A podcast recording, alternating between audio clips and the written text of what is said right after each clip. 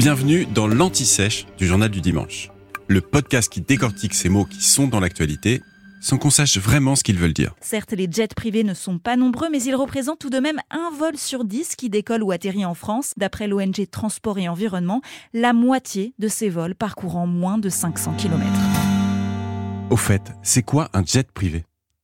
Un jet privé, c'est un avion qui ne suit pas une ligne commerciale régulière, mais qui transporte des passagers, à la demande donc, dans un nombre bien plus réduit que le gros Airbus ou Boeing.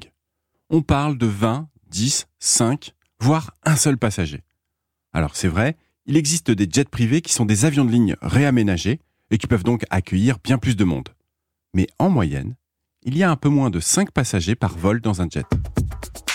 Autre info importante, les jets privés sont moins puissants que les avions de ligne. Et surtout, ils ont moins d'autonomie.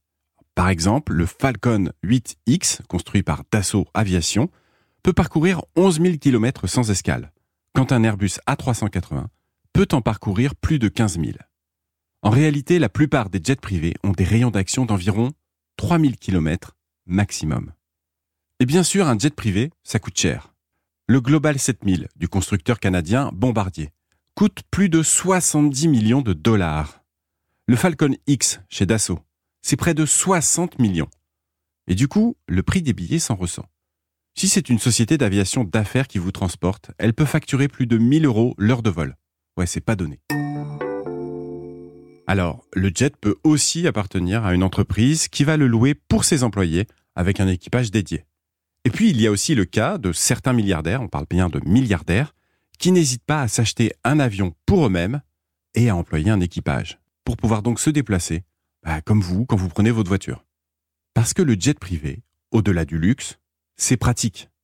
Ils peuvent se poser sur de petits aérodromes et donc faire gagner du temps à leurs clients en les rapprochant le plus possible de leur destination finale.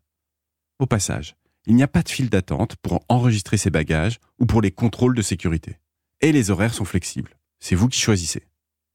Le point noir, évidemment, c'est l'impact sur le climat. Les jets privés sont plus polluants que les avions de ligne classiques, pour transporter bien moins de passagers donc.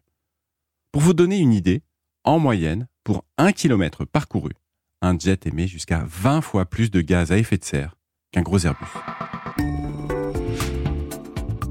Vous venez d'écouter l'Anti-Sèche du Journal du Dimanche, le podcast qui répond à la question que vous n'osiez pas poser. Je suis Vivien Vergniaud et si vous avez aimé ce podcast, mieux si vous voulez écouter d'autres épisodes préparés par la rédaction du JDD, c'est facile. Abonnez-vous, suivez-nous, c'est gratuit.